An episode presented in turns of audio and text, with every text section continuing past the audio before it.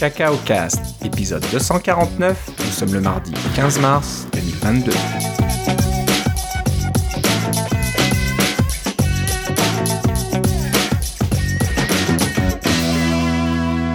Bonjour et bienvenue dans ce nouvel épisode de Cacao Cast. Comme d'habitude, Philippe Casgrain est avec moi. Comment ça va, Philippe? Ah, ça va très bien. C'est le changement d'heure ici, Philippe. C'est le changement d'heure. Moi, ça me perturbe un petit peu. Euh, je sais pas, moi, je suis comme un petit enfant, là. Euh, quand on change d'heure, je suis un peu fatigué pendant une semaine. ça me prend plusieurs jours pour m'y mettre. Je suis complètement déphasé, alors euh, bon, j'espère que je vais pas m'endormir pendant l'enregistrement. Ce que, ce que tous nos, nos, auditeurs européens disent, comment ce changement d'heure, c'est dans deux semaines? Et ils ont bien raison. C'est différent en Amérique du Nord du, du reste de la planète. C'est ça, c'est ça, c'est différent. moi, moi qui ai de la famille en Europe, c'est pas toujours facile là, quand on se passe des coups de fil. Euh, on peut des fois être un peu trop tôt le matin ou un peu trop tard le soir euh, sans le vouloir, mais bon, euh, ça va bientôt se synchroniser, puis on n'aura plus ce souci. C'est ça. Et on salue et on salue tous nos auditeurs dans toutes les tous les fuseaux horaires. Ouais.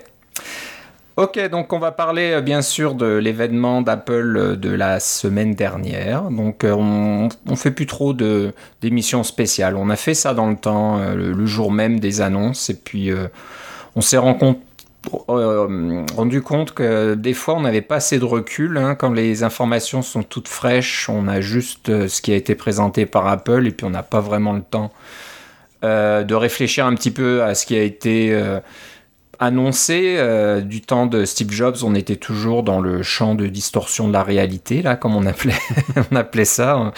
Il, était bon à un petit peu euh, à éviter de parler de certaines choses ou à cacher certaines informations assez importantes ou voilà, on n'y pensait pas trop.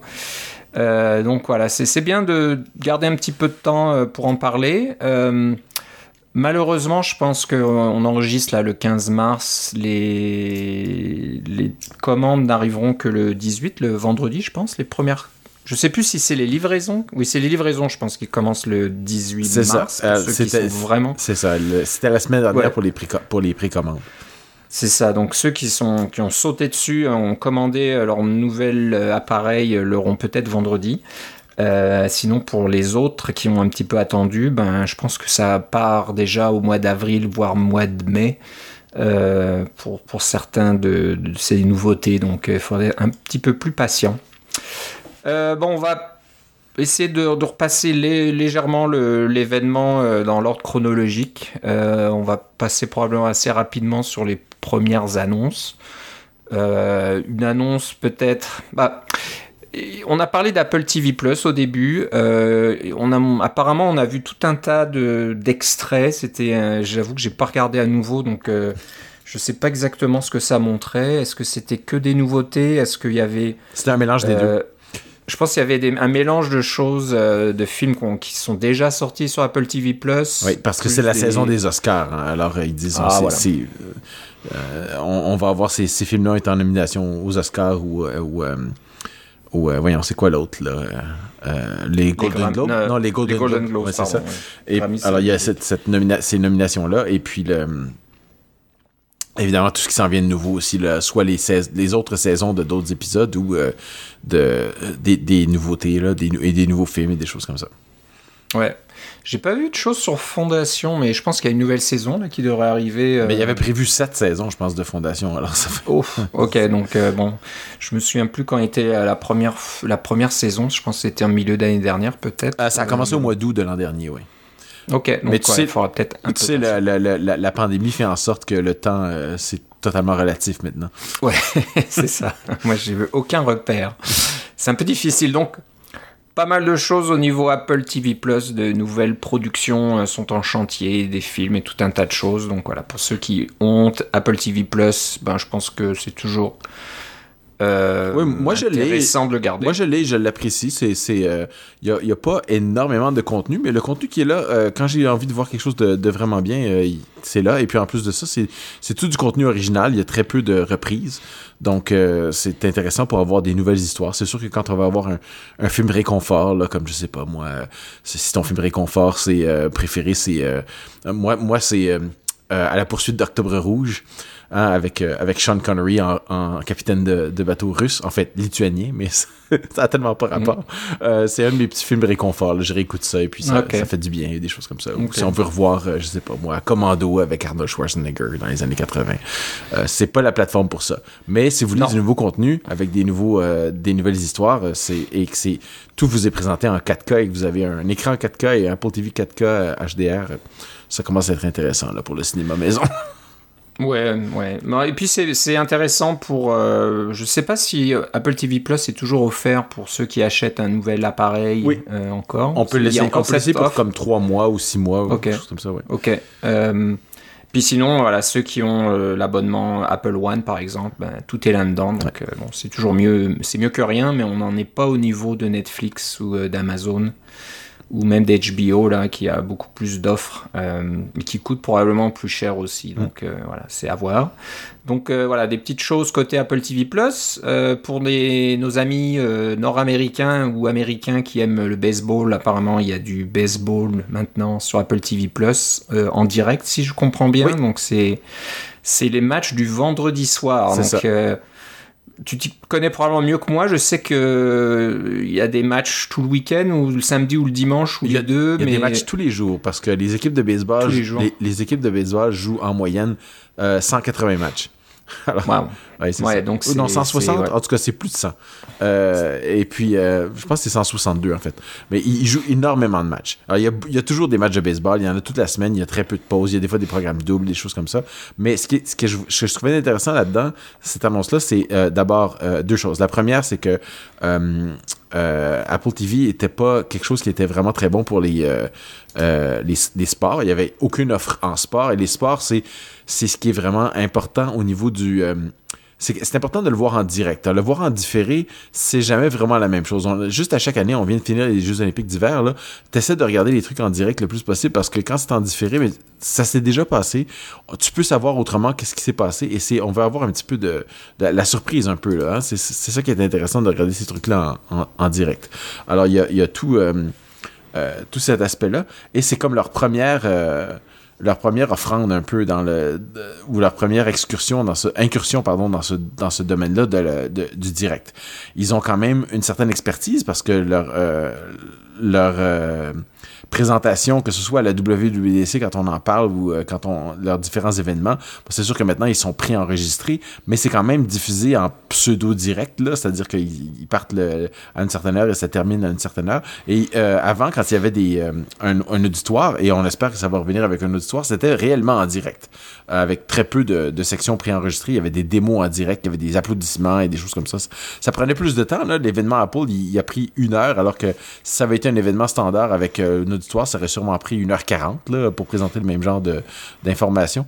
Euh, mais là, euh, je trouvais ça intéressant le, de, de, de, noter que Apple se positionne un petit peu dans le monde du sport. C'est pas.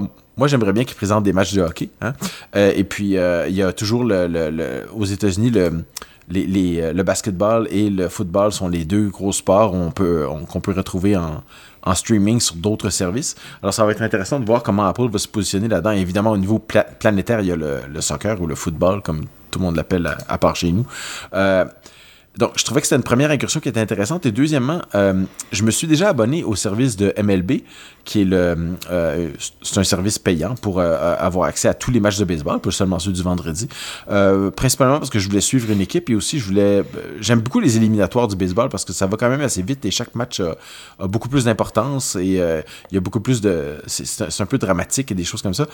j'aime les séries. Alors ce que j'espère, c'est qu'ils vont pouvoir nous présenter éventuellement les, les séries, les séries mondiales sous forme de, de sur Apple TV. Là, ça serait ça, ça serait pas mal intéressant.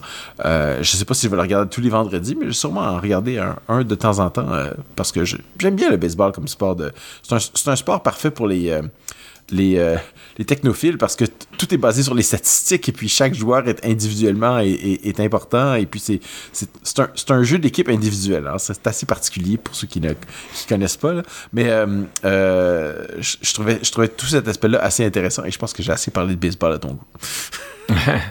non, mais je suis d'accord avec toi. C'est probablement une bonne occasion pour Apple de tester les diffusions en direct. Et ça peut peut-être euh, augurer euh, de, de, de nouvelles choses dans l'avenir, de, de voir des des- d'autres événements sportifs, euh, musicaux euh, ou je ne sais quoi en direct. C'est ça. Et au point de vue, Sur la techno- plateforme. et, et au point de vue technologique, le groupe MLB sont quand même assez forts. Ils ont été les premiers à vraiment faire des abonnements euh, en ligne, en, en streaming, pas juste en audio, mais en vidéo et en vidéo euh, de haute résolution aussi. Ils ont, ils ont bâti toute une infrastructure. Et en fait, si vous avez Disney Plus, leur infrastructure de streaming est en fait bâtie sur celle de MLB. Euh, c'est leur, euh, c'est le, le même système de, de, de streaming et de, de vérification de contenu et tout ça. Alors, ils ont toute une architecture. C'est un peu le Amazon euh, de euh, le Amazon S3 de, du streaming, le groupe MLB. Alors, c'était une bonne, une bonne compagnie avec qui s'associer pour commencer, pour être sûr qu'on a les, euh, les bons morceaux en place pour faire quelque chose de éventuellement planétaire.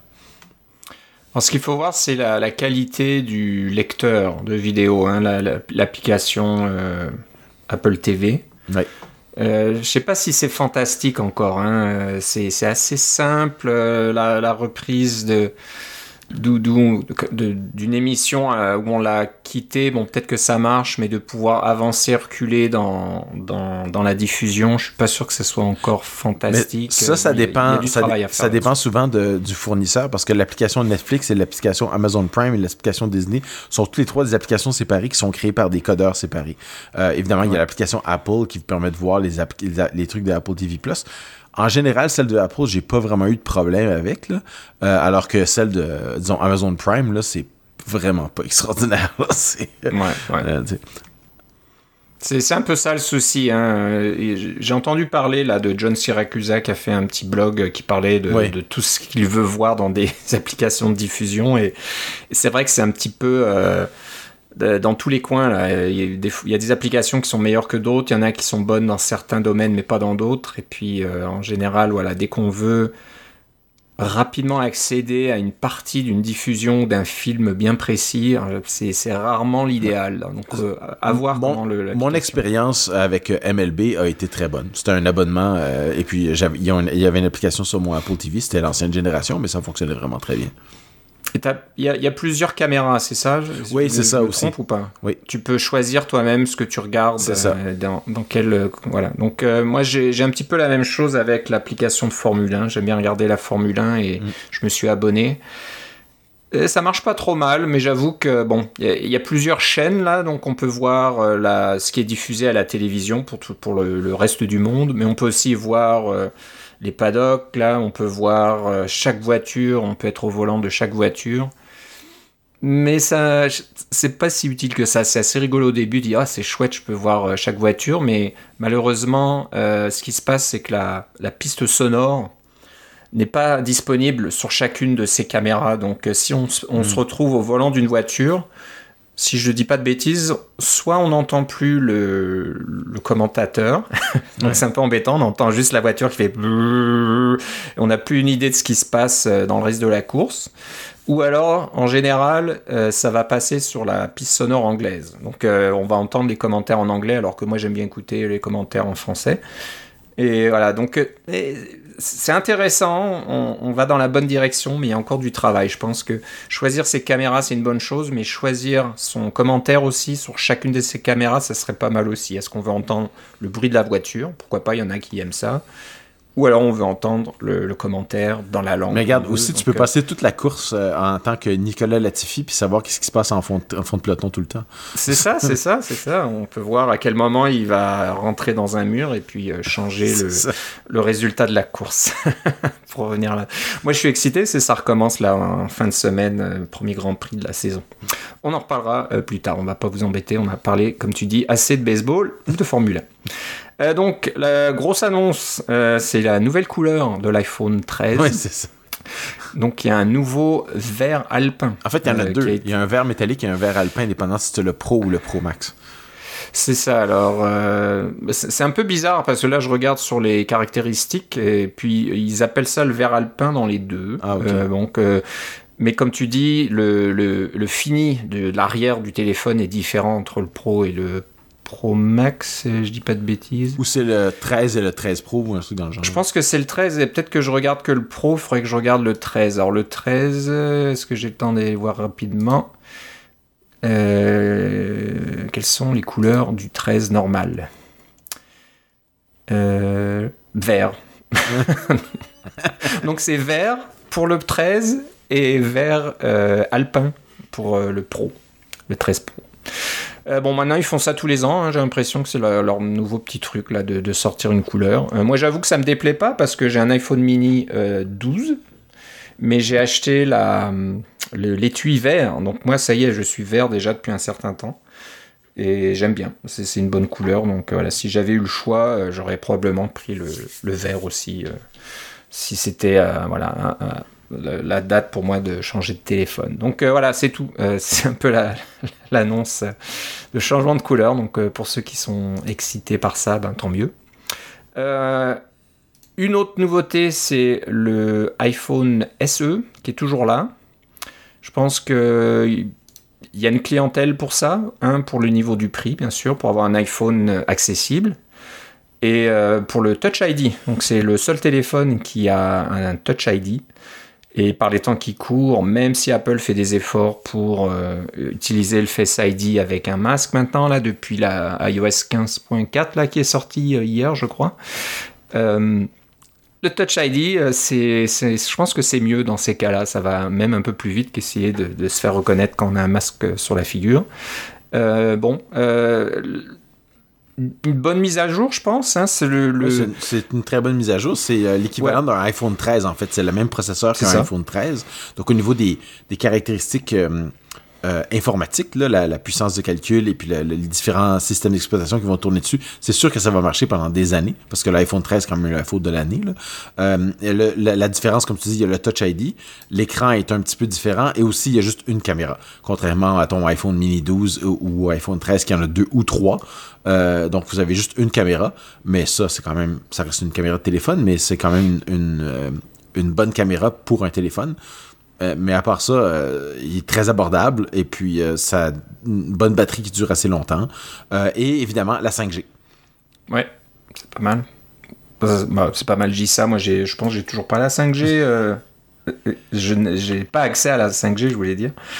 Euh, c'est pas si important que ça aujourd'hui pour la plupart des gens, mais sur la durée de vie du téléphone, disons, dans, euh, si vous gardez votre téléphone 3 ans ou 4 ans, comme la plupart des gens qui, ont, qui vont avoir un SE vont essayer de le garder le plus longtemps possible, ben dans 3 ans ou 4 ans, peut-être que ça va devenir important puis que les réseaux 5G vont être autour de chez vous et abordables et vous allez apprécier d'avoir, euh, et vos forfaits de données vont être mis à jour en conséquence et vous allez apprécier d'avoir un téléphone qui vous permet de faire ça et qui reste moderne malgré le fait qu'il va avoir 3 ou 4 ans d'âge. Je trouve que c'est bien de la part d'Apple. Non, non, c'est un bon appareil. C'est voilà, c'est juste le, le, design qui commence à dater un petit peu, mais euh, il fonctionne quand même. C'est une bonne taille, j'imagine. Euh, c'est bon prix, euh, bonne caractéristique, bonne durée de batterie. Donc ça va certainement être un, bon téléphone. Et si, si Apple continue à le vendre, c'est qu'ils ont une bonne raison. Ils savent qu'il y a une demande dans géographiquement, peut-être que les pays plus riches, là, les, gens ont tendance à, s'offrir des iPhone 13, 13 Pro et compagnie, mais il y a certaines parties du monde où c'est hors de prix tout ça, donc euh, l'iPhone SE, ça, reste une bonne machine. Et comme tu le dis, il y a le A15, donc euh, au niveau performance, euh, bah, c'est bien aussi rapide que les iPhone 13 d'aujourd'hui. Donc voilà, ça c'était la, la, la troisième petite annonce. Ensuite, on est passé à l'iPad. Donc, euh, peu. Bah, je veux pas dire c'est pas la même chose que l'iPhone SE. Là, c'est oh, mise à jour de l'iPad Air. Oui. c'est la mise à jour de l'iPad Air qu'on connaît. Alors, je vais aller sur euh, la page non, je, je, je, dirais que c'est pas l'iPad Air qu'on connaît parce que c'est un iPad Air qui, en fait, qui est un iPad Pro.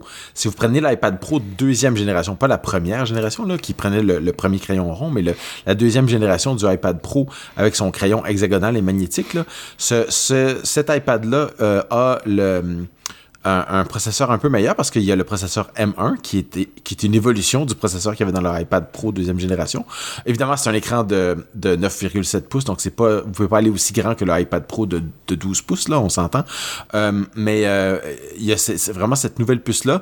Et euh, aussi, le support pour les, les, la 5G si vous, si vous prenez le, modèle avec cellulaire, une, une, caméra assez avancée quand même, assez, assez nouvelle, mais surtout, ce qu'il y a d'intéressant, c'est euh, la, nouvelle caméra euh, qui fait euh, ce qu'ils appellent le center stage. Je sais pas comment ils ont traduit en français, mais cette fameuse caméra ultra grand angle qui vous garde toujours à l'écran en faisant du, en découpant l'image très grand angle pour juste présenter la partie dans laquelle vous êtes c'est vraiment, ça va faire un, c'est comme, c'est comme d'avoir un iPad Pro pour relativement pas cher là c'est une très très bonne mise à jour à mon avis du, euh, du iPad Air.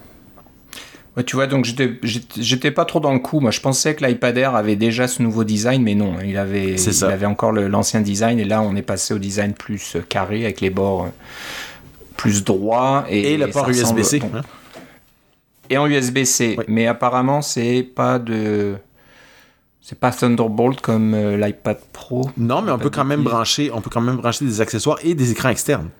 Ah ok. oui. Donc euh, bon, ça c'est une bonne chose. Euh, deux, donc deux petites choses. L'écran fait 10, 10 pouces point 9. 10.9. Ah ok, c'était pas un 9.7. Moi j'étais. Non non, c'est un peu plus grand peut-être qu'avant, je sais pas. je pense que physiquement c'est la même taille parce que moi par exemple ici j'ai un iPad Pro première génération. on appelle ça un écran de 10.7 là, mais physiquement, la taille de cet iPad-là est exactement la même, euh, la, dimension euh, largeur euh, hauteur est exactement la même taille qu'un iPad Air de l'ancienne génération, celui avant celle-là. C'est juste que les ils ont amélioré la, finesse des bordures pour faire en sorte que tu as plus d'écran et moins de bordures. Je pense que ce qui, est, ce qui est arrivé ici aussi, il y a encore plus de finesse sur la bordure de l'écran avec ses coins arrondis et le fait que les, les, les bords euh, verticaux. les côtés sont, euh, sont plats et non pas arrondis. Donc, ça leur permet de faire un écran qui va encore plus loin euh, pour pouvoir avoir la même, dans la même taille physique d'iPad, de, mettre un, écran légèrement plus grand. Ouais, ouais.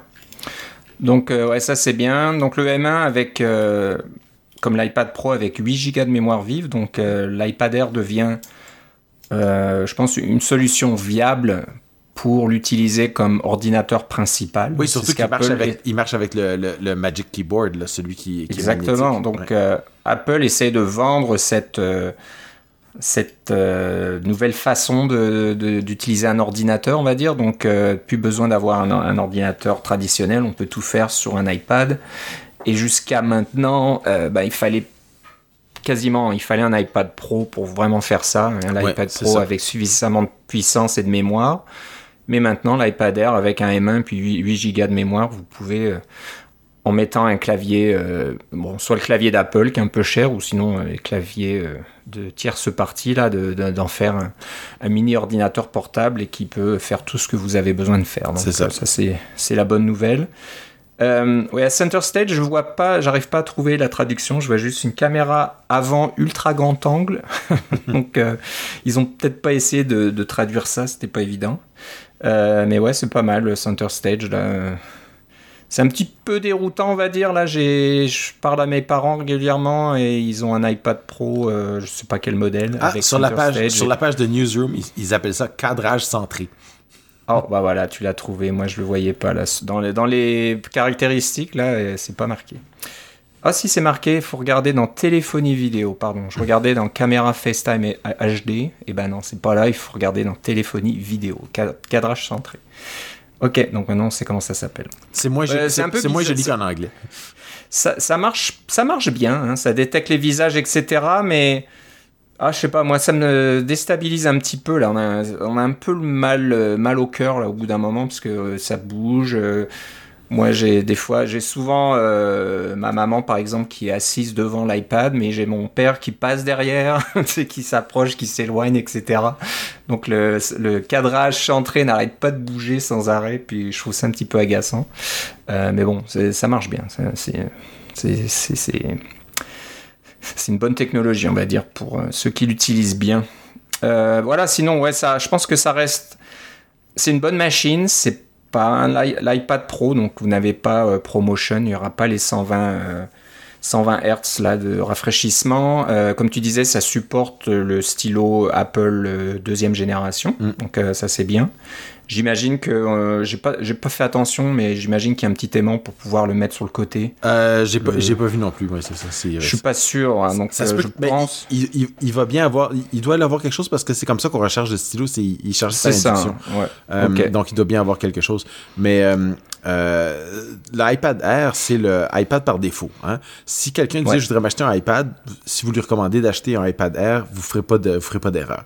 C'est le, c'est le bon choix pour la vaste majorité des gens parce que oui, le Pro a ses utilités euh, et le Mini a ses utilités aussi, mais le Air, c'est le, iPad par défaut, celui auquel tout le monde pense là. C'est ça. L'iPad tout court existe encore, mais c'est un peu comme l'iPhone SE. Hein. C'est ça. C'est le, le, moins cher, le plus abordable, mais qui a toujours le, le design un petit peu ancien, mais c'est bon pour donc les marchés de l'éducation, ou comme je disais, des, des marchés où les, les gens cherchent quelque chose à moindre coût. C'est ça. si, vous voulez, si vous voulez euh, pas dépenser autant, mais avec l'iPad Air, le gros avantage, c'est que si vous décidez de vous en servir pour, pour faire plus que juste euh, un iPad pour, euh, je sais pas moi, regarder des vidéos et envoyer quelques petits courriels. Euh, euh, vous pouvez tout faire ça avec l'iPad Air. C'est une, machine qui est facile à recommander. C'est ça. C'est vraiment une, bonne machine. donc ça rejoint un peu l'iPad mini qui lui aussi avait changé de look un petit peu avant. Mais l'iPad mini lui est toujours avec un A15. Je vois pas combien de mémoire il a. mais, le A15 est un petit peu plus récent techniquement que le, que le M1. Euh, parce que le M1, si je me rappelle bien, il est basé sur le A14. Euh, donc, c'est une évolution du A14. C'est comme un A14 Plus, finalement. Donc, euh, c'est pas tout à fait c'est pas tout à fait comparable, mais c'est quand même proche. Ouais. Évidemment, on se demande si le. Évidemment, le M1, c'est ce qu'on a dans les iPad Pro aussi. Alors, bon. Ouais. Mais on se demande si le M1 va pas être partout bientôt. je commence à me poser la question parce que. Il doit en faire beaucoup. Hein petit à petit, Apple va se dire euh, à, quoi bon garder les A13, les A15, les M1 C'est on va mettre des M1 partout et puis voilà. ouais, je pense qu'il y a quand même une, euh, différence dans la consommation d'énergie. Euh. C'est plus facile de mettre, de mettre ça dans des ordinateurs qui ont des sommes toutes beaucoup plus grosses batteries et des iPads qui ont des beaucoup plus grosses batteries que des téléphones. Ouais, peut-être. Peut-être. On, verra si si s'ils changent à terme ou pas, mais hmm. des fois on se demande un petit peu.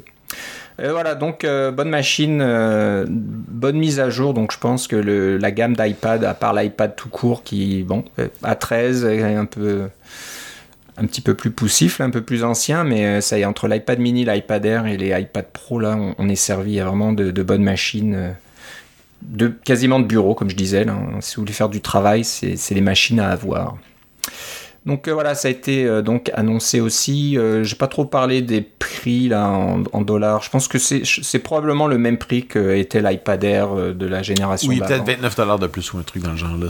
Ouais, mais voilà, bon, ça bouge pas vraiment. Donc là, je vois que l'iPad Air commence à 749 dollars canadiens par exemple, et l'iPad Pro commence à 999 dollars. Donc je n'ai pas vu quelle est la pas mal de différences, j'imagine. Le truc qui m'agace un peu, Apple continue de le faire, c'est que bien sûr, il y a un modèle de base à 749 dollars, mais c'est avec seulement 64 gigaoctets de mémoire, de stockage. De, stockage. C'est pas rien. Euh, on, peut travailler, euh, faire, faire des choses avec ça. Faut pas en abuser vraiment non plus mais il n'y a pas le 128 Go. Bien sûr, il faut passer ensuite au modèle qui coûte plus cher à 256. Donc, euh, il force toujours la main un petit peu euh, euh, en, évitant de mettre le modèle parfait à 128 Go.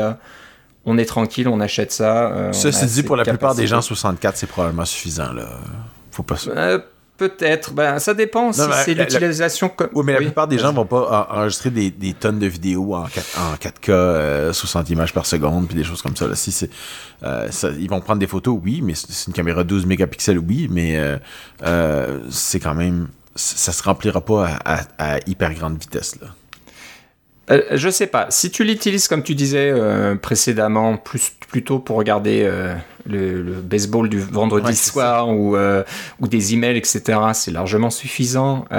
mon épouse a l'iPad Air deuxième génération.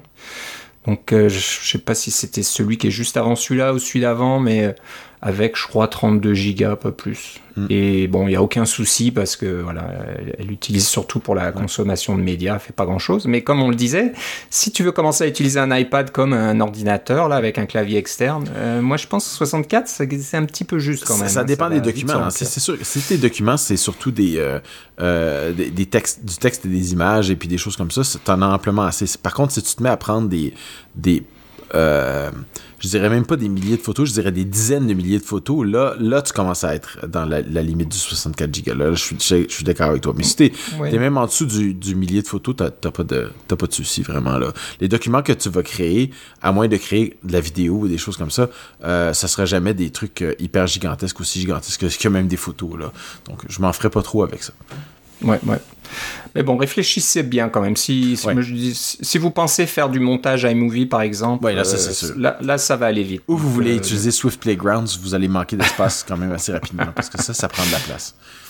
ouais, c'est bien possible. Donc voilà, c'est ça bien pensé. On, on, vous recommanderait 64 Go si c'est plus des, des, tâches simples. Et dès que vous voulez vraiment aller je m'y mets, mon, iPad va devenir mon ordinateur principal, je vais tout faire dessus. C'est ça. Là, euh, voilà, prenez 256 parce que 64, vous arriverez au bout assez rapidement. Bon, euh, je pense que maintenant on va passer au plus gros de l'annonce, à la chose dont tout le monde s'attendait, oui et non, parce que le nom a été annoncé la veille, il y a eu une grosse... Euh, Moi j'ai pas suivi les rumeurs, j'ai fait exprès là il y a eu une grosse rumeur la veille. Euh, il y a des, des YouTubers qui ont eu. Euh, je pense qu'ils ont eu une information parce qu'ils ont montré une image du Mac Studio. Donc voilà, on parle donc du Mac Studio qui ressemblait au Mac Studio mais qui n'était pas vraiment le Mac Studio. Il n'y avait pas de port, euh, des connecteurs à l'avant. Mm. Donc sur cette image. Et puis l'entrée d'air dessous, c'était euh, comme des petites rayures, on va dire, alors que l'entrée d'air du Mac Studio, c'est comme des petits trous euh, circulaires hein, qui sont en dessous. Donc je pense qu'on leur a donné des informations, on, leur a dû leur, leur, décrire un Mac qui ressemblait à un Mac Mini un peu plus surélevé avec une entrée d'air circulaire dessous. Et puis c'est tout. et puis euh, quelqu'un qui se débrouille bien avec un logiciel 3D a fait une image et puis voilà, ça a été le, la grosse annonce la veille, mais euh, je pense que c'était pas vraiment une fuite d'une image du vrai Mac Studio. Donc, euh, tu as bien fait peut-être de pas de pas de pas suivre ces rumeurs et puis tu as eu la, grande surprise. Mais pour ceux qui voilà avaient suivi un petit peu les rumeurs, on savait euh, déjà comment ça allait s'appeler et un peu la, forme que ça aurait. Donc le Mac Studio qu'Apple a donc annoncé était pressenti, je pense, depuis un certain temps, hein, de ce fameux Mac Pro plus petit. Euh, on, ne le voyait pas comme ça. Peut-être ce remplacement du Mac Pro. Et heureusement, ils ont fait une annonce à la fin en disant Ah, il nous reste un appareil à faire pour faire la transition euh, vers Apple Silicon. Et cet appareil, c'est le Mac Pro, mais ça sera pour une autre fois. Alors sinon, tout le monde aurait juste dit Ah, est-ce que c'est ça le nouveau Mac Pro? Le Mac Pro n'existe plus, c'est le Mac. Non, non, non. Il va avoir un Mac Pro. Euh, ça, c'est le Mac Studio qui est clairement placé entre le MacBook Pro euh, les nouveaux MacBook Pro de l'automne, euh, dont euh, je suis l'heureux propriétaire. Est-ce que toi aussi, je me rappelle plus si tu en avais acheté un, un MacBook Pro, c'est ça. Toi, tu as pris le 16 pouces, hein, c'est ça?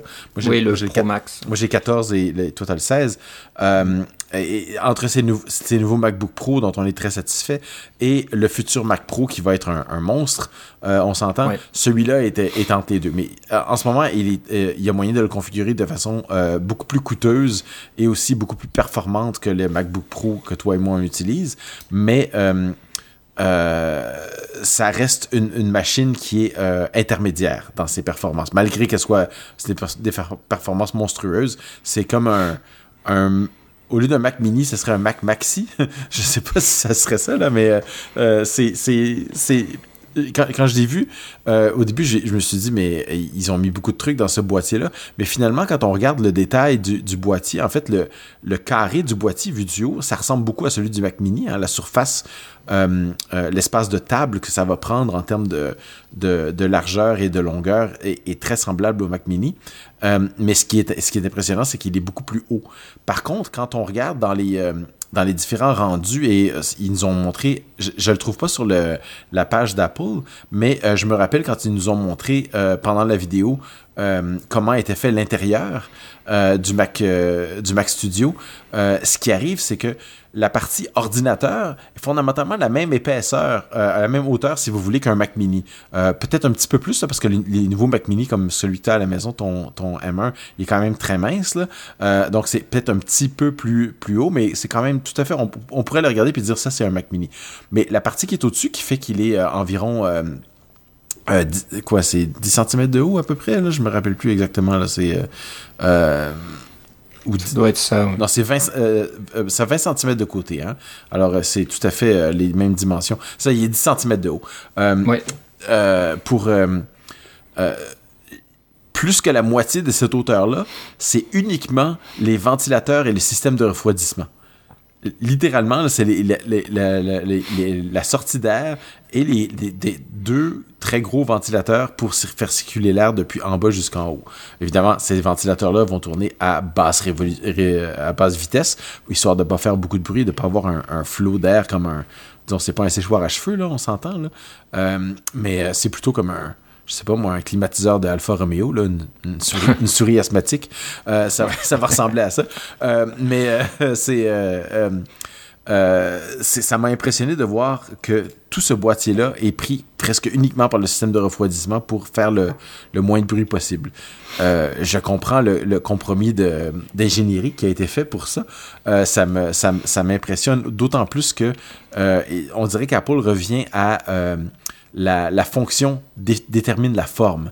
Donc, ils avaient un besoin, ils ont identifié un besoin de refroidissement pour avoir un refroidissement qui était pas seulement passif comme dans le, Macintosh G4 Cube que j'ai dans une armoire ici et que je vais ressortir dès que j'aurai une place pour le mettre parce que je le trouve tellement beau, même si c'est pas branché à rien. Je trouve que c'est une œuvre d'art, ce truc-là, qui était refroidi uniquement par de la convection.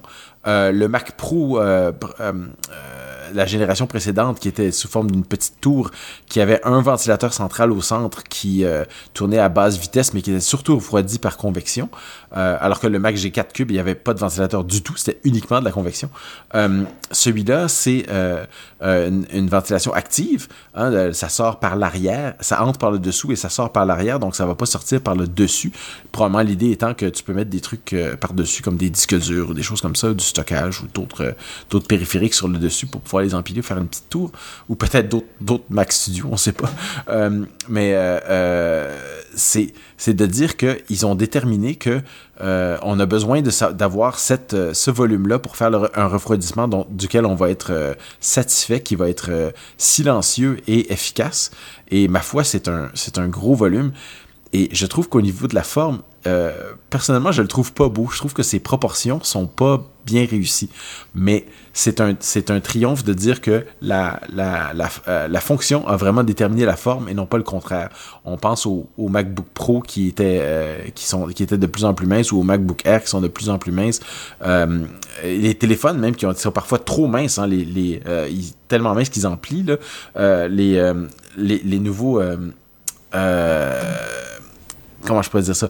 Euh, c'est tous ces appareils là de l'ère euh, Johnny Ive c'était vraiment la euh, la forme qui détermine la fonction alors que celui-là c'est vraiment la fonction qui a déterminé la forme et ça c'est un c'est la partie je dirais l'ingénieur en moi qui sommeille en moi qui sommeille peut-être en beaucoup d'entre vous vous doit apprécier ce revirement chez Apple pour pouvoir euh, faire quelque chose de ce style-là. Et ça augurait vraiment très bien pour le Mac Pro qui va sortir parce que s'ils sont capables, s'ils font ça avec un, un Mac Studio, euh, de faire la même chose avec un Mac Pro pour avoir, de dire que c'est vraiment la fonction de l'appareil qui va être d'être un, un, monstre de calcul et de rendu graphique et de choses comme ça euh, qui va déterminer la, la, la forme de l'appareil, c'est une très bonne chose.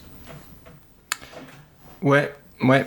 Ben, moi, au début, quand j'ai vu le, le, rendu la veille là, dans, les rumeurs, je me suis dit, tiens, il est un peu grand comme ça, peut-être que ils ont mis de la place pour avoir une petite carte PCI courte euh, qu'on puisse mettre euh, à plat derrière et puis mettre des, des extensions euh, si on veut avoir 4 pour 10 gigabits, si on veut avoir des interfaces sonores pour les musiciens, des trucs comme ça. Et donc je dis parce que il y a bien une raison qu'il soit plus haut que comme ça, et j'étais bien surpris de voir que non, c'était juste pour le système de refroidissement qu'on avait euh, agrandi ce, ce, Mac Studio. Donc bon, assez impressionnant. Ça veut dire que le, la nouvelle puce M1 Ultra peut chauffer assez conséquemment là, quand on l'a, on l'a fait travailler fort. Donc euh, Apple euh, n'a pas pris de risques. As-tu vu, as-tu, as remarqué que le Mac Studio avec euh, la, puce M1 Ultra est plus pesant que le Mac Studio avec la puce M1 Max?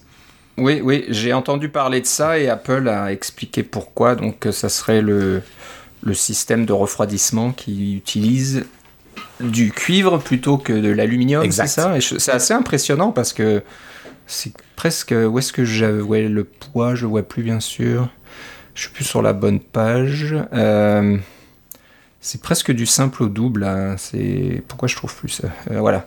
Donc le poids du M1 Max c'est 2,7 kg et le, le poids du M1 Ultra, c'est pas du simple au double mais c'est 3,62 kg. Donc c'est presque c'est un kilo supplémentaire, juste parce qu'on a du cuivre plutôt que de l'aluminium. Donc euh, ouais. c'est assez impressionnant. Moi j'avais euh, moi j'avais j'avais deux livres en tête puis c'est à peu près ça là. Ça, ça se ressemble beaucoup là.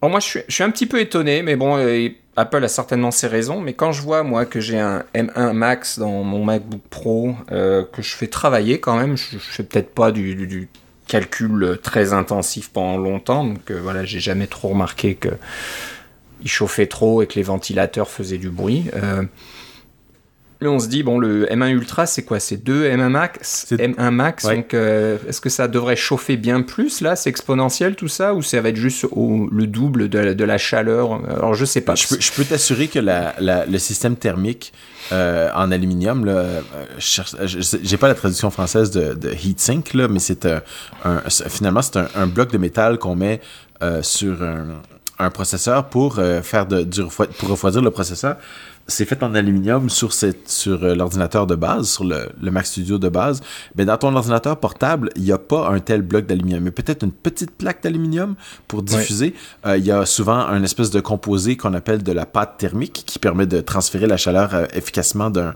du processeur jusque vers la, la, plaque de diffusion. Mais cette plaque de diffusion, elle est extrêmement mince parce que tu as un, un portable. Mais là, dans cet appareil-là, tu as toute la hauteur que tu veux. Alors, le, le c'est pas une plaque de diffusion, c'est un bloc au complet pour pouvoir absorber absorber beaucoup de chaleur et la diffuser euh, euh, rapidement. Souvent, c'est tracé en forme de petit radiateur sur le dessus pour augmenter la surface de, diffusion.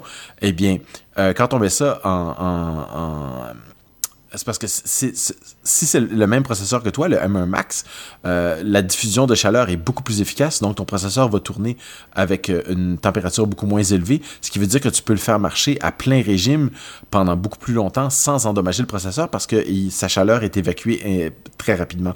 Dans le cas de ton portable, au bout d'un certain temps, ça peut être de l'ordre de quelques minutes, le, le, processeur va se mettre à ralentir de lui-même parce qu'il génère trop de chaleur. Donc, tu n'auras pas la même performance. Euh, oui, instantanément, euh, sur une minute, tu peux faire les mêmes calculs sur ton M1 Max que sur celui du M1 Max de Mac Studio. Mais le Mac Studio peut, continuer de le faire pendant des heures, alors que ton MacBook Pro, c'est garanti qu'il n'y aura pas la même performance pendant des heures. Ouais, c'est certain.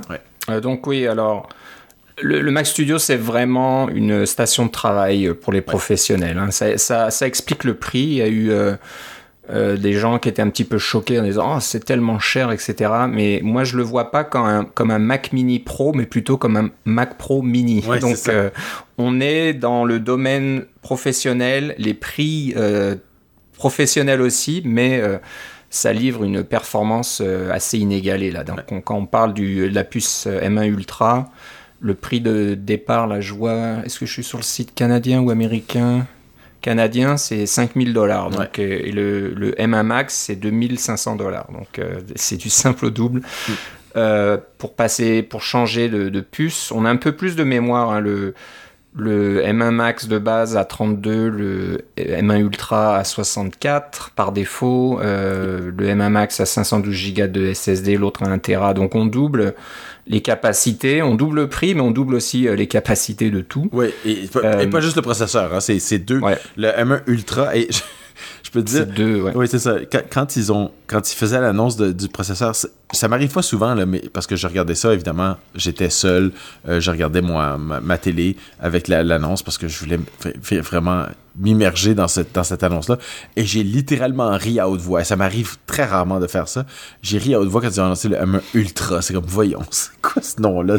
Ils sont pas capables de faire des noms qui ont du bon sens. Mais bon, euh, c'est comme ça qu'ils ont décidé de l'appeler, mais c'est ça ça- ça m'a fait quand même rigoler.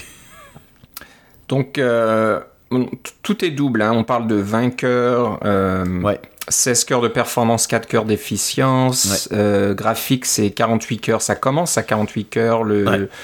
L'en- L'engin euh, neuronal, c'est 32 cœurs. La, ba- la banque passante, c'est 800 gigaoctets par seconde. Ouais. Donc, on, a, on double aussi. Donc, c'est vrai que le- les performances sont euh, à, à tomber par terre. Là, on va probablement bientôt voir des premiers essais de performance dès que les, les testeurs auront euh, mis la main sur leur Mac Studio, donc j'ai hâte de voir ça.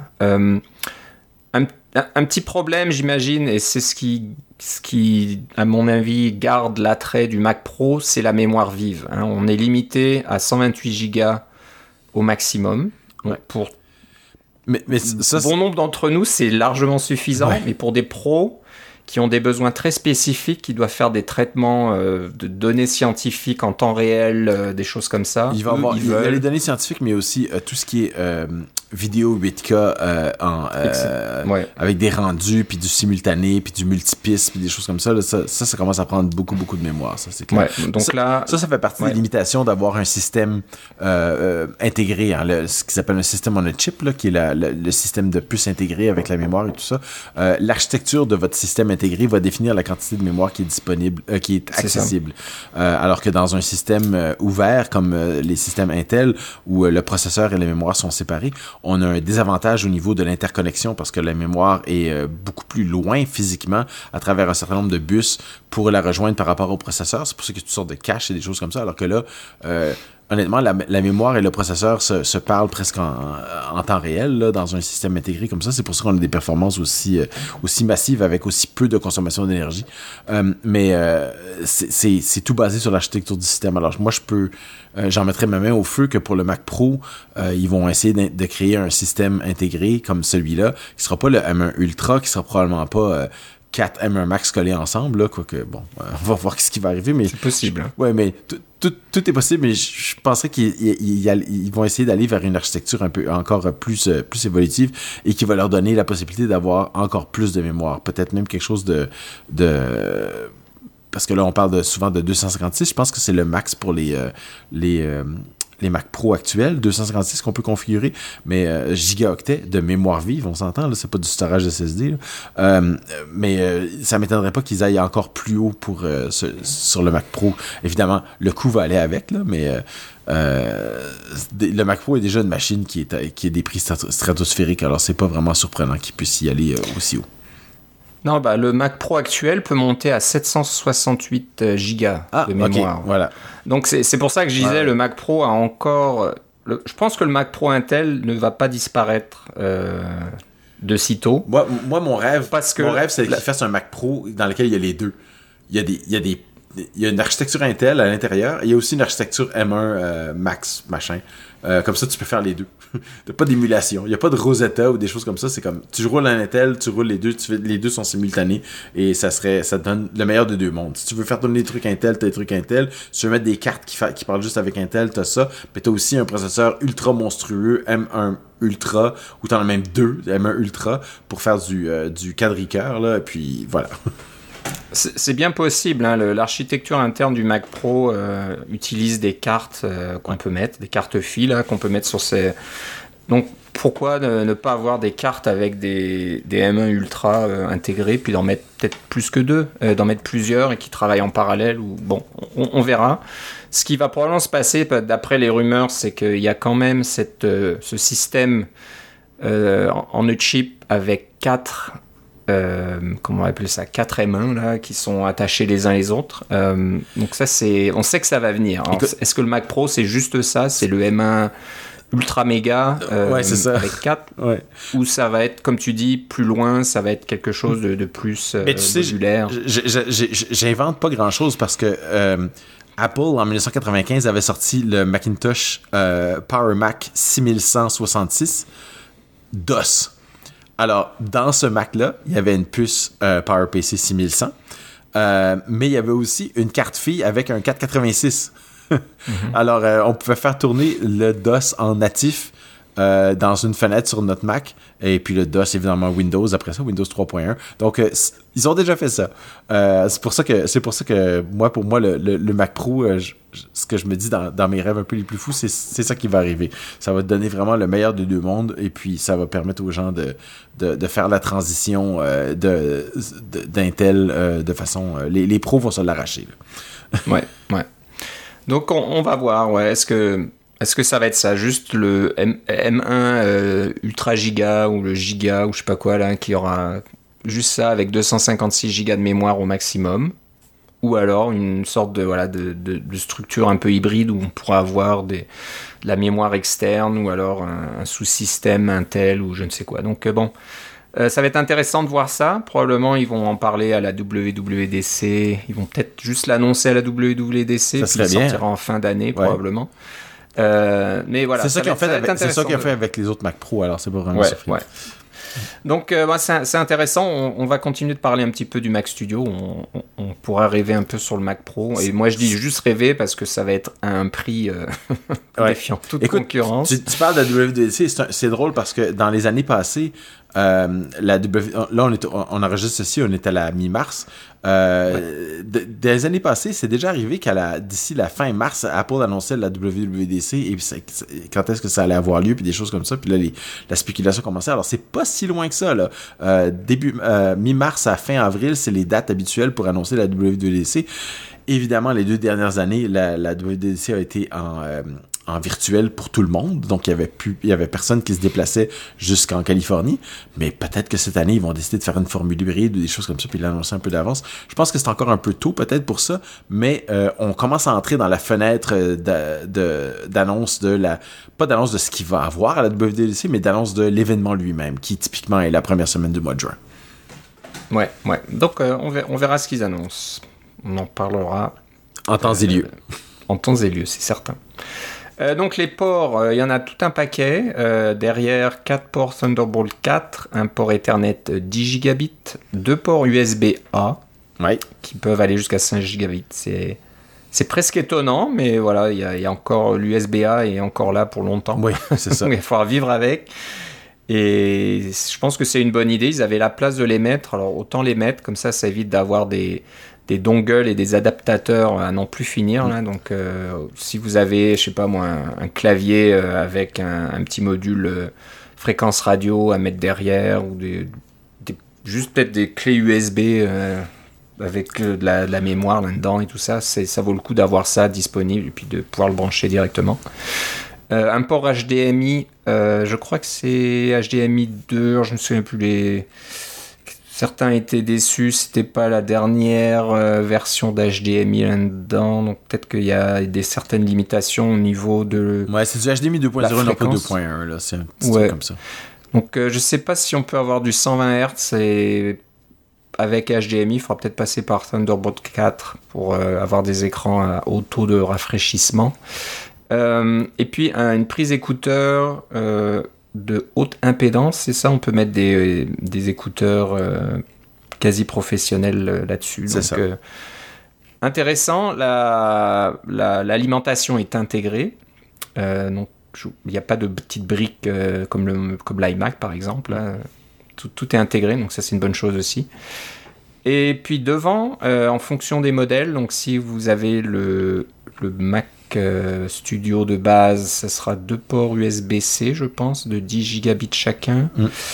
Et si vous prenez le M1 Ultra, vous aurez deux ports Thunderbolt 4 supplémentaires euh, devant. Donc là, euh, C'est les mêmes deux trous, mais ils sont Thunderbolt 4 au lieu d'être seulement USB-C. ouais. Et puis Donc, évidemment la prise pour, la, la- la- pour les cartes SD. Ouais, c'est ça. La prise carte SD aussi. euh, certains se plaignent que c'est pas le dernier format de carte SD euh, au niveau de la vitesse ou je ne sais quoi, mais bon, c'est quand même pas mal. On pensait, il y a un moment, on pensait que le port, euh, la carte SD, c'était quelque chose de mort qu'on verrait plus jamais dans les Mac. Et ben non, c'est toujours là. Donc Ben, c'est revenu dans ton, dans ton Mac Pro, dans ça. MacBook Pro et dans le mien. hein, fait que... Exactement, donc euh, voilà, c'est une bonne chose que Apple écoute euh, ses utilisateurs et puis euh, a, a cessé de supprimer les ports les uns après les autres et on garde les ports les, les plus communs et les plus utilisés. Des ports sur le Euh, devant, ça faisait longtemps qu'on n'avait pas eu ça. Ouais, ouais. Et donc je pense qu'ils ont été surpris parce que comme je te disais, les, les rumeurs de la veille ne montraient pas de port devant. Donc euh, c'était une information qui a été euh, cachée et restée secrète jusqu'au dernier moment. Euh, donc voilà, c'est côté Mac là, on est servi là. Si quelqu'un veut un, un Mac sacrément puissant ou une station de travail euh, immobile, on va dire, sur le bureau, Fixe. euh, c'est ce qu'il faut prendre, fixe.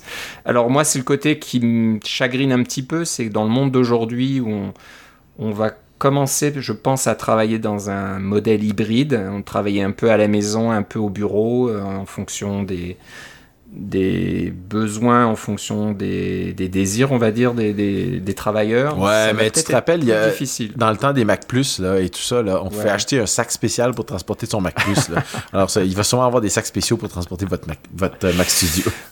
Ouais, mais voilà, ce que je me disais, c'est qu'il va falloir vraiment avoir une utilisation bien précise pour demander un Mac Studio en disant Ah, j'ai vraiment besoin d'avoir 48 cœurs, ou Ouais, je, je peux- sais pas je- si c'est le maximum. Je peux annoncer à nos, à nos euh, auditeurs que je n'ai pas Ouais. acheté de Mac Studio. Je, je me, suis Bah- payé, je me suis payé un, un MacBook Pro et puis euh, c'est amplement suffisant pour moi. J'ai pas l'intention d'acheter. Bah, c'est ça, moi, moi, moi non plus, parce que c'est pas pratique vraiment. Euh, C'est sûr que quand, tant qu'on reste à la maison et Peut-être un serveur truc pour ta maison hein, pour euh, mettre dans ta cuisine pour remplacer ton Mac Mini. Ouais, mais je pense pas que ça soit un- une bonne machine pour serveur. Le Mac Mini est parfait Ouais, pour ça. Il n'y a pas besoin, y a pas besoin de plus. Donc, euh, non, non, c'est vraiment une station de Tu travail. peux transcoder euh, tes vidéos en une demi-seconde. Peut-être. Mais ça fait un peu cher la vidéo là. C'est- mieux d'acheter euh, des, des, des, des Blu-ray ou des DVD, je sais pas. Ouais, c'est ça. Donc voilà, c'est moi c'est le côté. euh, Il y a une demande, il y a une clientèle qui veut ces, ces machines-là, et encore une fois, c'est peut-être les éditeurs de films à Hollywood, les, des photographes professionnels, euh, Ou même, etc. si vous Des- êtes éditeur de films amateur, parce que vous commencez dans le, dans le métier, vous pouvez commencer avec un ordinateur moins puissant, mais rapidement, vous vous rendez compte que vous avez besoin d'un peu plus. Mais là, cette machine-là est là pour vous. Ouais, ouais. Mais voilà, entre-temps, un MacBook Pro euh, M1 Max, là, on- je pense qu'on peut faire déjà pas mal avec ça, et avant de, de toucher, le, d'arriver au maximum, là. ça Même avec, même temps. avec un MacBook Air, avec un M1, tu peux faire beaucoup. C'est ça, c'est ça. Donc, on va voir. Apple va certainement euh, ne, ne dira jamais combien ils en vont. Ils auront vendu de, de Mac Studio. Écoute, moi j'ai acheté quelque chose cette semaine, mais ce n'était ri- rien de ce qui a été annoncé. J'ai acheté un nouveau MacBook Air euh, M1 pour mon épouse, euh, qui a un MacBook Air Intel, évidemment, mais qui date de 2013. Alors, euh, ça fait presque 9 ans maintenant qu'elle a cet appareil-là, et euh, il a survécu. Il y a eu un remplacement de carte mère parce qu'on a eu des de, de l'eau dessus en 2015, mais on l'a remplacé et euh, on a mis des réparations. Et j'avais acheté le modèle le- plus haut de gamme possible euh, à l'époque. euh, avec euh, un quadricœur i7, euh, 16 Go, 256 Go de, disque, etc. Et là, pour beaucoup moins cher, j'ai 16 Go aussi de mémoire, 256 Go de, de disque. Et euh, la différence, c'est que c'est pas le, le, le processeur quadricœur, mais c'est un processeur M1. Donc ça devrait. Et puis l'écran est, est beaucoup meilleur aussi. Donc euh, Ah oui. il, il arrive demain et euh, j'espère bien que, que elle va, elle va apprécier là, parce qu'elle commence à trouver son, son ordinateur de 2013 qui il faisait un petit peu. ça faisait un peu, un, un peu lent quelquefois. Euh, mais euh, surtout qu'il était bloqué à macOS euh, Catalina ou Big Sur? Je pense qu'il était bloqué à Catalina, le sien. Euh, donc, euh, euh, elle ne pouvait pas utiliser les, toutes dernières versions du, système d'exploitation. C'est sûr que, euh, bon, on va, le, recycler dans le sens de, euh, je, vais le donner à quelqu'un qui en a besoin, qui a besoin d'un ordinateur portable. Il fait encore très, très bien son travail, mais il va être encore bon pour facilement une coupe d'années, là, qui va avoir des mises à jour de sécurité, des choses comme ça. Mais là, pour, pour les besoins de, de, mon épouse, c'était... Elle, elle, a, plus que donné avec, avec son ordinateur actuel. Ça va être un, un, bon changement. Et puis, je pourrais vous en reparler de comment la, la migration s'est passée et comment l'adaptation se fait. je voulais prendre avec 8 gigas de mémoire au début parce que bon, c'est un peu moins cher et puis on n'a pas besoin de beaucoup. Et après ça, je me suis dit, elle a beaucoup de programmes qui sont pas euh, mis à jour pour le, le M1. Euh, des programmes qui sont peut-être un peu moins modernes, donc avoir besoin d'installer Rosetta. Et euh, Rosetta, ça mange quand même de la mémoire pour être efficace. Donc j'ai payé un petit peu plus pour avoir le 16 Go, mais c'était vraiment la seule raison. c'était pas pour une histoire de ah ben dans, dans 3 ou 4 ans ou dans, ou dans 8 ans, est-ce qu'elle va vraiment avoir assez de mémoire. J'avais pas cette crainte-là, c'était vraiment plus au niveau de l'utilisation de Rosetta à court terme. Alors j'ai décidé de faire cette différence-là. Ok, bah, bah tu, nous, tu nous en reparleras. C'est sûr que j'ai déjà, j'ai déjà dit que moi aussi j'ai un MacBook Air à la maison là, pour, pour ma fille. Je l'ai acheté sur la boutique reconditionnée. Est-ce que tu as fait ça aussi ou tu l'as... Non, moi je l'ai acheté neuf parce que sur le reconditionné, il n'y a pas les claviers français. Ah, c'est vrai. Oui, ils sont très rares. Euh, alors, il faut vraiment sauter dessus. Et puis, souvent, sur le reconditionné, c'était la couleur or et puis elle l'aimait pas. ah, zut alors. Non, moi j'ai eu de la chance. Je pense que j'étais tombé sur le gris métallisé avec. Mais c'est peut-être un clavier anglais, c'est bien possible. Euh, ouais, non, ça c'est des, bonnes machines, il n'y a pas de souci. Donc euh, maintenant on va parler du dernier produit euh, qui a été annoncé. Je pense qu'on a fait le tour du, du, Mac Studio. Là on n'a pas parlé des caractéristiques bien détaillées, mais c'est sûr que si vous mettez le 128 Go M1 Ultra avec 8 Teraoctets de SSD, vous montez dans les 8, 10 000 dollars, j'imagine, canadiens, et je sais pas en euros, mais bon, ça peut monter euh, très haut tout ça. Mais ça reste toujours une fraction du prix euh, d'un Mac Pro. Donc si vous aviez un Mac Pro euh, à l'époque pour la, puissance et la performance uniquement, et pas vraiment pour les ports PCI ou les, les expansions ou la mémoire de 768 Go, euh, ça vaut vraiment le coup d'avoir euh, le Mac Studio euh, par rapport au Mac Pro. Donc il a sa place dans la gamme pour les, pour les professionnels, c'est sûr qu'il n'y a, pas de problème avec ça. Donc un autre produit qui a été annoncé un petit peu après ou avant, je sais plus trop dans, dans la dans le déroulement de la présentation, ou peut-être en même temps, je sais plus trop. Juste après, je crois. Peut-être juste après. Hein. Je pense. Alors, je sais plus s'ils montraient déjà dans les images un, écran un petit peu mystérieux à côté ou pas. Je pense qu'ils l'ont pas. Ils, ont dû parler du, de l'écran assez rapidement. Ils l'ont peut-être nommé un peu après. Mais voilà. Donc, on parle euh, du nouvel écran. Euh, euh, bah, comment il s'appelle maintenant Studio. J'ai oublié le nom. C'est le Studio Display. Même en français. Hein. ouais, je suis sur le site en français. On l'appelle le Studio Display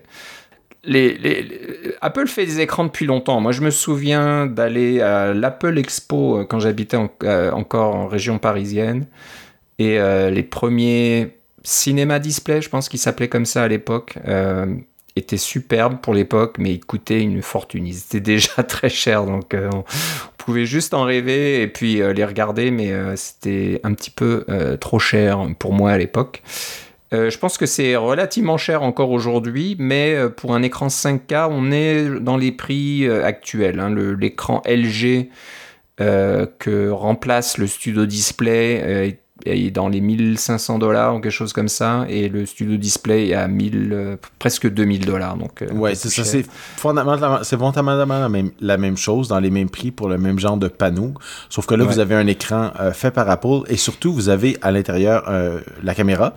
Euh, qui n'est pas fourni dans l'écran LG et qui euh, euh, et, et, vous avez même un processeur A13 pour gérer cette caméra là pour faire la, la détection des, des, images avec avec cette caméra là et pour faire du de l'audio spatial en 3D euh, donc, vous avez des, des très bons parleurs euh, intégrés dans l'écran, ce qui c'est quelque chose qui est important pour vous. Euh, à ce moment-là, euh, c'est un c'est un très bon choix. Rien que, pour, rien pour la caméra intégrée, je pense que ça vaut la peine euh, d'avoir cette d'avoir cet écran-là. sans, sans compter le fait que vous avez simplement un fil USB-C pour brancher sur votre ordi qui va vous fournir aussi l'électricité pour alimenter votre, euh, votre ordinateur jusqu'à, je pense, 93 watts ou quelque chose comme ça. donc, amplement suffisant, pour, amplement suffisant pour alimenter votre, votre MacBook Pro, même quand il est en pleine charge. Donc, euh, euh, si vous aimez l'idée d'avoir simplement un fil pour brancher votre ordi, c'est l'écran pour vous. Voilà, donc bel écran, c'est pas le XDR, donc XDR déjà est bien plus grand et puis euh, va jusqu'à 6, 6, k euh, je pense qu'il est aussi limité à 60 Hz, hein, comme le XDR. Donc ça, par, contre, c'est un peu la même chose. Euh, on n'a pas encore un écran qui peut monter à 120 Hz comme on peut trouver ailleurs, mais faire du 5K à 120 Hz, ça devient un peu difficile. C'est probablement faisable, et c'est probablement euh, l'écran de la génération suivante qui vous proposeront ça, mais pour l'instant, euh, on se limitera avec euh, du 60 Hz. bonne nouvelle, le Studio Display est vendu avec un pied.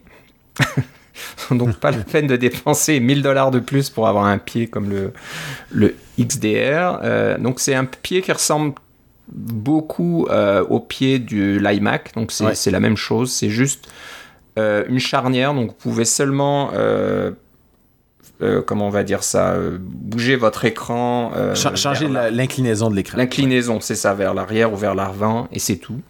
Si vous voulez pouvoir monter et descendre l'écran, il faut acheter un autre pied qui ressemble un petit peu au pied à 1000 dollars du XDR, mais pas complètement. Donc il a un petit peu le même design, là, cette espèce de de, petits bras euh, qui a comment dire deux points d'attache et qui peut pivoter d'un côté du pied et puis de l'autre c'est derrière l'écran. Donc vous pouvez monter et descendre votre écran euh, euh, de cette façon-là. Il coûte moins cher, je crois que c'est dans les 400 dollars ou quelque chose comme ça.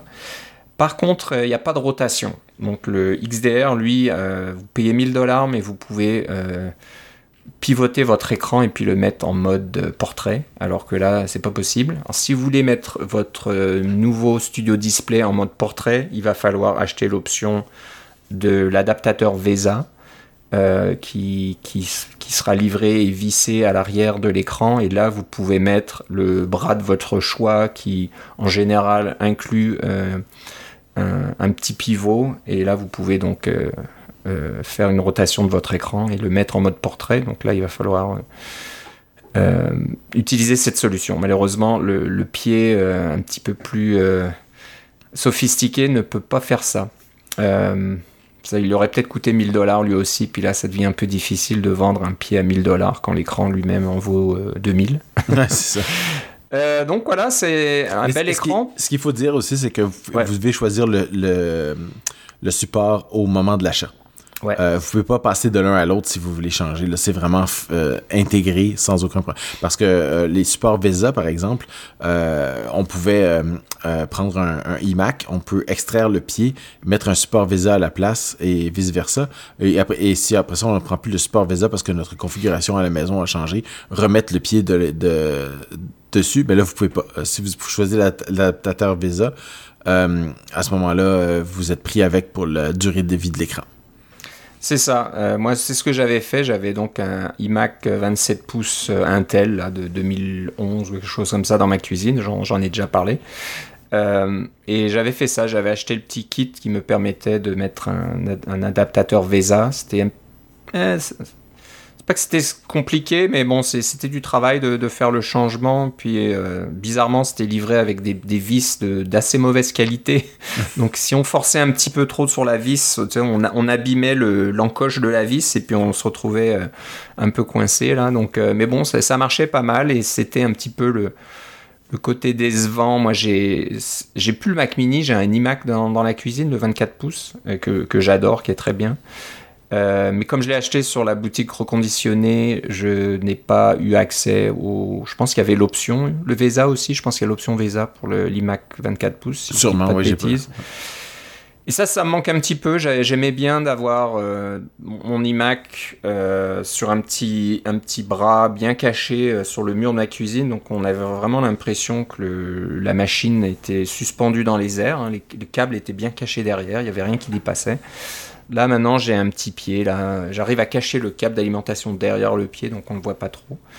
Mais bon, euh, c'est quand même une superbe machine, euh, très fine, euh, qui, consomme rien, et puis qui marche très bien, donc je vais je vais pas me plaindre. Mais voilà, si pour le Mac Studio vous voulez un adaptateur VESA, c'est il faut prendre la décision à l'achat, puis après ben pour le Mac Studio Display. Le Mac Studio, oui. Le Studio Display, oui. Donc euh, voilà, il n'y aura, y aura pas le choix. Vous pouvez pas euh, changer d'avis puis euh, essayer d'installer pied, là, c'est terminé. J'imagine que vous trouverez probablement sur le marché tierce partie des pieds qui peuvent se fixer à un support VESA par la suite. Si vous voulez vraiment le mettre sur un pied, vous pouvez quand même, j'imagine, vous en sortir. Euh, bah, je sais pas, oui, il y a, des connecteurs derrière. Donc tu le disais, il y a un connecteur euh, Thunderbolt 4 qui peut euh, donner jusqu'à 96 watts de puissance. Donc on est proche. C'est largement suffisant pour MacBook Pro 16 pouces, là, 96 watts. Je pense que mon j'ai un dock Thunderbolt actuellement qui fait lui aussi 96 watts et puis voilà, ça marche très bien. et sinon, il y a trois ports, si je dis pas de bêtises, USB-C. Oui.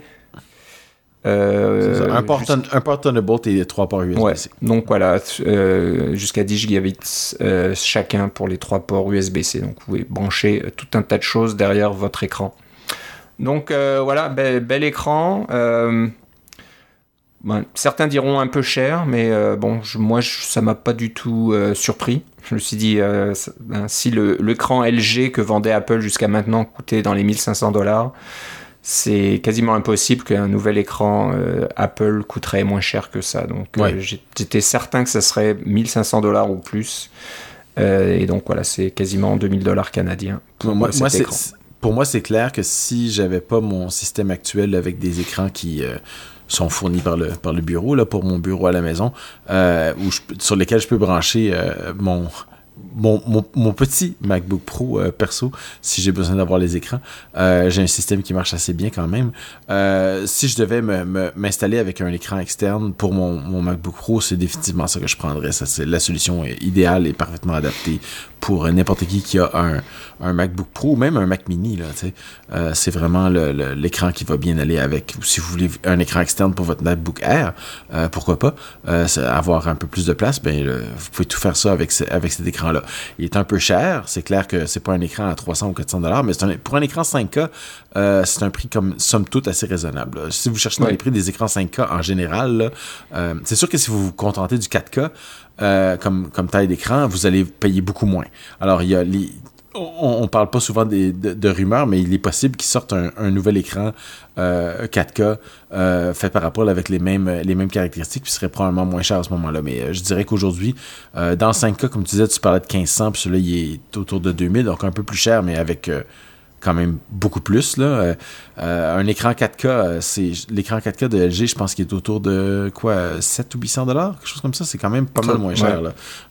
ça fait si vous, pouvez vivre avec un petit peu moins de résolution, à ce moment-là, je vous, je vous conseille de rester avec un, un, écran comme celui-là, mais moi j'aimerais bien qu'il sorte encore un écran, juste peut-être juste un petit peu plus petit en 4K pour les gens qui ont des, des 14 pouces, comme moi.